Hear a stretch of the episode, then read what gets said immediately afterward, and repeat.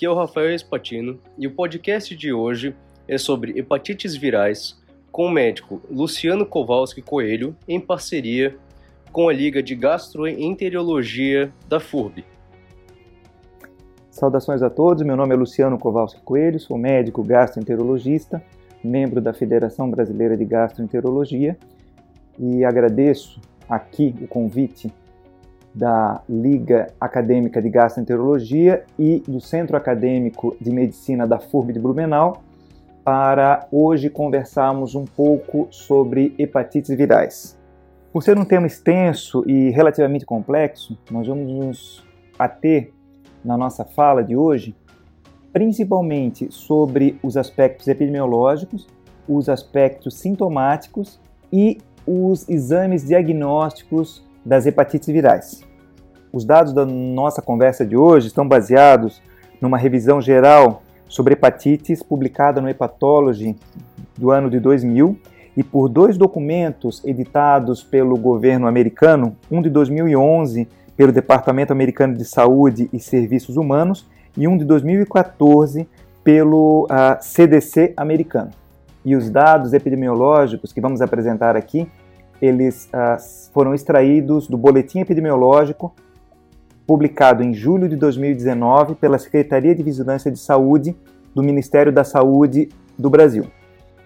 Antes de tudo, nós precisamos conhecer e conversar um pouco sobre os dados das hepatites virais no Brasil. E nós temos isso num boletim emitido pelo Ministério da Saúde, que vocês encontram na internet, vale a pena acessá-lo e baixá-lo para os seus uh, arquivos, uh, onde a gente encontra todos os dados de 1999 a 2018 das hepatites no Brasil. Sobre hepatite A, esse boletim traz dados muito interessantes mostrando que a maioria dos casos notificados no Brasil, ele concentra-se na região norte e nordeste seguido da região sudeste, a região sul e a região centro-oeste. E um dado extremamente interessante é que está havendo uma redução importante das notificações anuais de até 83%. Isto provavelmente deve-se ao fato do, da vacinação da hepatite A entrar no esquema de vacinação das crianças, da carteira de vacinação das crianças no Brasil, e também pela melhoria das condições higiênico-sanitárias em vários pontos do nosso país. Esse relatório também aponta uma taxa de mortalidade geral de hepatite A de 0,7%. Entretanto, um dado bastante importante é que quanto maior a faixa etária, essa, essa estratificação mostra que a mortalidade aumenta. Na faixa de 60 anos, de 1,6% mostrando então que as formas graves da hepatite A estão ocorrendo na idade adulta. Sobre a hepatite B, o relatório mostra que está havendo uma leve tendência de queda, mas muito discreta, mas sempre com predomínio de casos do sexo masculino, e a maioria dos casos está centrado na região sudeste na região sul, seguido da região norte, nordeste e centro-oeste com uma, uma menor prevalência e incidência de casos. A taxa de mortalidade da hepatite B apontada nos dados do Ministério da Saúde ficou em torno de 6,4%. Quanto à hepatite C, nós observamos um comportamento muito semelhante ao da hepatite B na distribuição de casos pelo Brasil. Nós vemos que a grande maioria dos casos está concentrado na região sudeste, seguido da região sul, e um mínimo de casos na região nordeste, centro-oeste e norte. Vale a pena discutir hum, com esses dados se realmente existem poucos casos nessas regiões norte, nordeste, centro-oeste, ou se não se tem solicitado os exames para hepatite C pelo fato dela ser uma forma crônica e que dá poucos sintomas. Então, pensando-se pouco na doença, se vai fazer pouco diagnóstico. Agora, quanto à taxa de mortalidade, os dados mostram uma mortalidade extremamente elevada pelo vírus da hepatite C, em torno de 23,5%, sendo a maior de todas as outras formas de hepatite. Não poderíamos deixar de citar também os casos de hepatite delta, que representam só 0,7% do total de casos de hepatite, é, e estão concentrados na região norte do nosso país. Agora, como é que um indivíduo ele pode se contaminar com o vírus de hepatite A, B ou C? Então, a hepatite A, a forma de transmissão é a forma fecal oral, onde o indivíduo ele pode ingerir água ou alimentos contaminados, ou então pelo contato com saliva, uh, ou uh, objetos de uso pessoal, ele então se contamina pelo vírus A. O vírus B, ele não existe essa forma de contaminação fecal oral. O vírus B, a contaminação dele acontece pelo contato com sangue ou soluções corporais, né, secreções corporais, principalmente sêmen ou secreção vaginal, e em outros, uh, uma outra via de contato é a transmissão perinatal. Quer dizer, a criança, o recém-nascido, ele adquire o vírus na hora do parto. E a hepatite C, ela tem a, a sua forma de contaminação principal como a, a transmissão parenteral, onde, uh, como acontece na hepatite B, o contato com sangue ou objetos contaminados com agulhas, compartilhamento de seringas em usuários de drogas, materiais não adequadamente esterilizados como manicure, agulhas para de tatuadores, tintas de tatuagem, onde pode haver então a contaminação e a transmissão do vírus da hepatite C. A transmissão sexual e a transmissão vertical de mãe para filho na hepatite C, ela é muito, muito rara. É, existem pouquíssimos casos na literatura comprovando realmente é, essa, esse tipo de transmissão, mas que pode acontecer ah, principalmente em pacientes ah, homossexuais do sexo masculino. Agora, quando um paciente ele se, ele se contamina com o vírus, eh, tanto da hepatite A, B ou C, quais são os sintomas que esse paciente pode apresentar? Então, nós podemos, uh, didaticamente, é, dividir esses pacientes em dois grupos: pacientes que têm sintomas agudos e pacientes que têm sintomas crônicos. Os sintomas agudos eles podem acontecer na hepatite A, B ou C, sendo que a, a clínica apresentada por esses casos ela pode ser muito semelhante, independente do vírus. O paciente pode ter febre, fadiga, mal-estar, dor de cabeça, anorexia, muita mialgia, dor muscular, ele pode ter icterícia e pode apresentar também a colúria, que é a coloração escurecida da urina. Sendo que esses sintomas eles podem acontecer ah, de uma intensidade variada, dependendo de paciente para paciente, e lembrando que icterícia não é um sintoma primordial para que seja feito um diagnóstico de hepatite uma parte dos pacientes podem fazer um quadro de hepatite, lembrando um quadro viral agudo, é, sem ter icterícia. Ah, quanto à, diferença entre, paciente, entre pacientes de, de hepatite A, B ou C, os pacientes com hepatite A, 85% desses pacientes eles apresentam sintomas, sendo que na hepatite B 50% desses pacientes podem não apresentar sintomas e, e já a, passar por uma fase de cronificação da doença. Enquanto que os pacientes com hepatite C, uma pequena parcela que vão ter sintomas agudos, esses sintomas clássicos, sendo que 75 a 85% desses pacientes eles vão apresentar sintomatologia só numa fase avançada de uma doença crônica da hepatite C. Como já havíamos comentado anteriormente, se o paciente ele se contamina pelo vírus da hepatite A, ele tem 85% de chance de fazer uma forma sintomática. E os outros 15% vão ser pacientes assintomáticos, quer dizer, eles vão ter o vírus e não vão desenvolver doença e vão desenvolver os anticorpos e adquirir imunidade.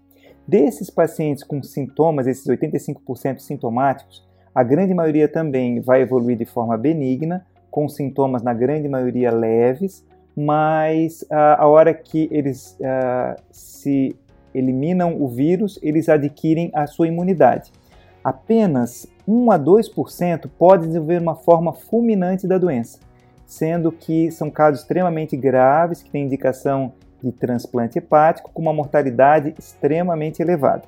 Uh, mas a mensagem que fica é que os pacientes com hepatite A, eles ou eles curam ou eles evoluem de uma forma fulminante, que felizmente é, uma, é, uma, é a exceção, mas que esse paciente não desenvolve, não desenvolve uma forma crônica da doença. Então não existe portador crônico do vírus A.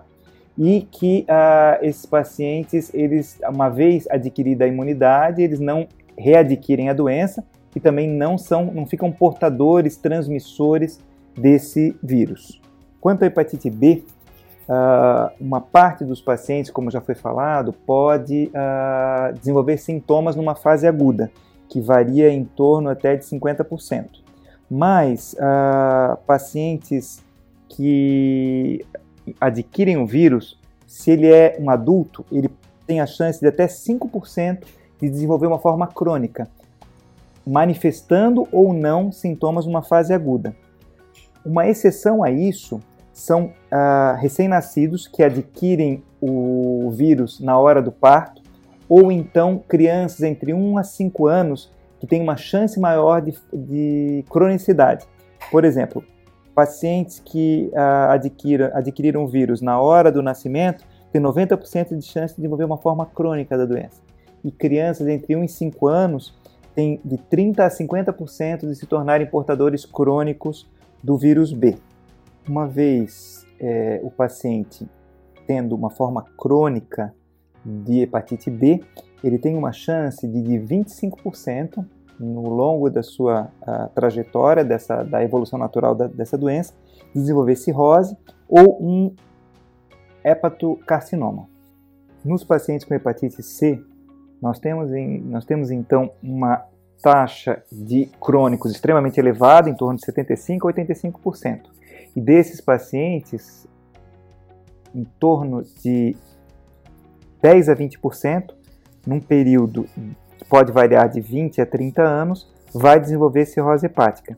E desses pacientes, 1 a 5% vão desenvolver o hepatocarcinoma. Recapitulando tudo aquilo que nós falamos até agora, que é importante o ouvinte fixar, é que pacientes com hepatite A, eles não fazem uma forma crônica da doença, eles sempre vão manifestar sintomas agudos em 85% dos casos, ou 15% vai ser assintomático, mas que uma vez curados eles desenvolvem a imunidade. Pacientes com hepatite B, em 50% das vezes eles podem não ah, apresentar sintomas numa fase aguda, evoluir para uma fase ah, crônica, 10% pode evoluir para uma fase crônica, sendo que desses 10%, a 20 a 30% vai desenvolver cirrose hepática com o passar dos anos e com risco do hepatocarcinoma. Ao contrário dos pacientes com hepatite C, a grande maioria não faz uma fase aguda, mas que 75 a 85% vai cronificar e que esses pacientes, com o passar dos anos, em torno de 20 a 30%, vão desenvolver cirrose hepática e um risco elevado de hepatocarcinoma. Agora, como ah, fazer o diagnóstico correto e conduzir esses pacientes da forma mais adequada. Isso gera uma grande confusão hoje em dia, onde muitas vezes o médico, se ele não souber solicitar os exames corretos, interpretar esses exames, ele pode criar um grande problema e uma grande neurose para esses pacientes. Então, assim, uh, o que nós vamos conversar a partir de agora são como fazer o diagnóstico sorológico desses pacientes. Uma vez feito uma anamnese, um exame clínico correto, uh, nós vamos então pedir os exames complementares, que são os exames de laboratório. E essas sorologias elas vão ser fundamentais para a gente orientar o nosso paciente de qual forma ele deve proceder. Quais são então os exames para fazer o diagnóstico de uma hepatite A? Para fazer o diagnóstico de uma hepatite A, nós solicitamos então o anti-HAV IgM e o anti-HAV IgG. Qual a diferença dos dois? Quando eu tenho um exame anti-HAV IgM positivo num paciente sintomático ou não, significa que esse paciente está numa fase aguda da doença.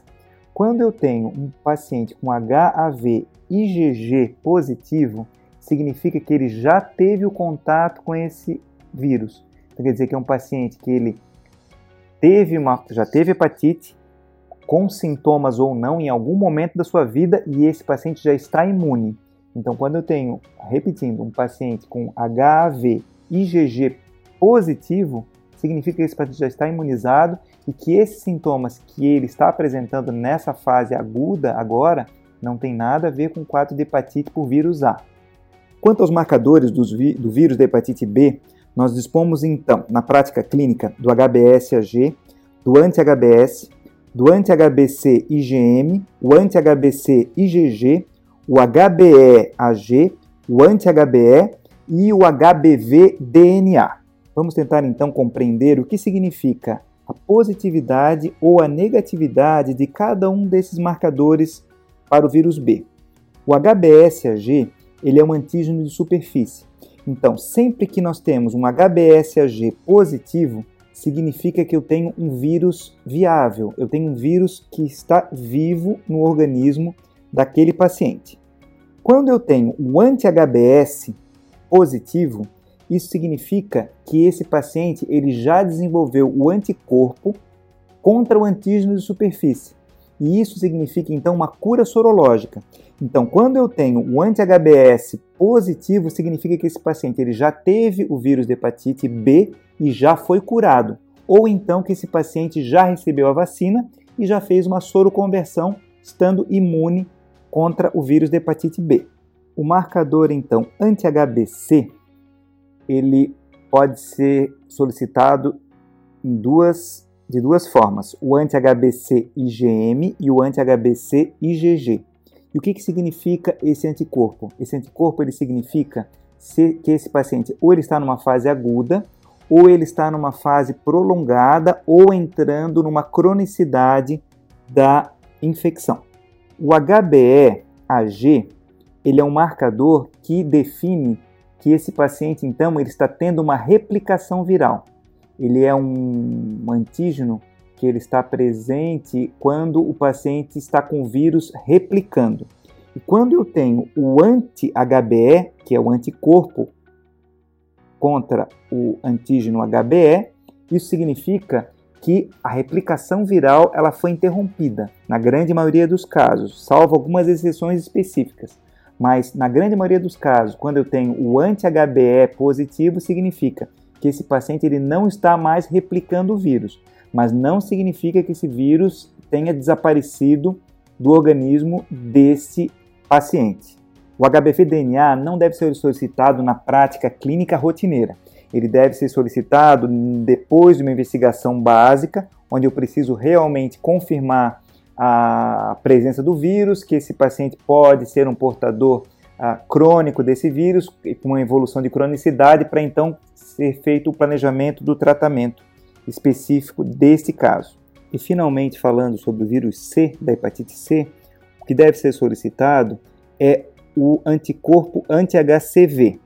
Esse anticorpo ele ah, vai demonstrar que o paciente ele teve o contato com o vírus ou não. E ele não, não, não define se, ela, se essa infecção está em atividade ou se esse paciente está imune. O que ele diz é que esse paciente teve o contato com o vírus. E como a cronicidade nesses pacientes é extremamente elevada, lembram que é 75 a 85% dos pacientes, com esse exame positivo, nós devemos solicitar então o PCR, que é o HCV-RNA, esse sim vai demonstrar se ele tem uma atividade viral ou não. Então, se esse paciente ele tem uma atividade viral, esse paciente ele tem a, ele é portador do vírus.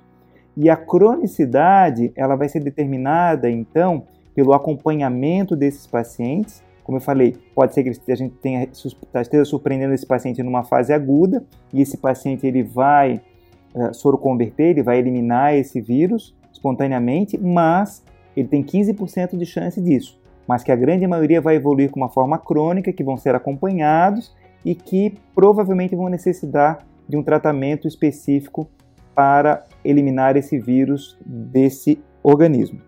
Encerrando então esse podcast sobre hepatites virais, eu gostaria de agradecer a atenção de todos e deixar como mensagem final que as hepatites virais elas são um assunto um pouquinho árduo, mas que o conhecimento destas uh, patologias são importantes em qualquer especialidade e que uh, a solicitação correta e o encaminhamento desses pacientes para o especialista quando necessário é extremamente importante para minimizar os danos, principalmente das hepatites crônicas, do vírus B e do vírus C, que hoje, devido ao avanço dos, das terapêuticas, oferecem uma oportunidade, principalmente nos pacientes com hepatite C, de cura, e dos pacientes de hepatite B, de um controle da infecção nos casos de cronicidade, para evitar assim a evolução para a cirrose hepática e prevenindo também o câncer hepatocelular. Deixo meu contato então para possíveis dúvidas, que é o luciano@gastroblue.com.br. Obrigado a todos mais uma vez e até uma próxima oportunidade.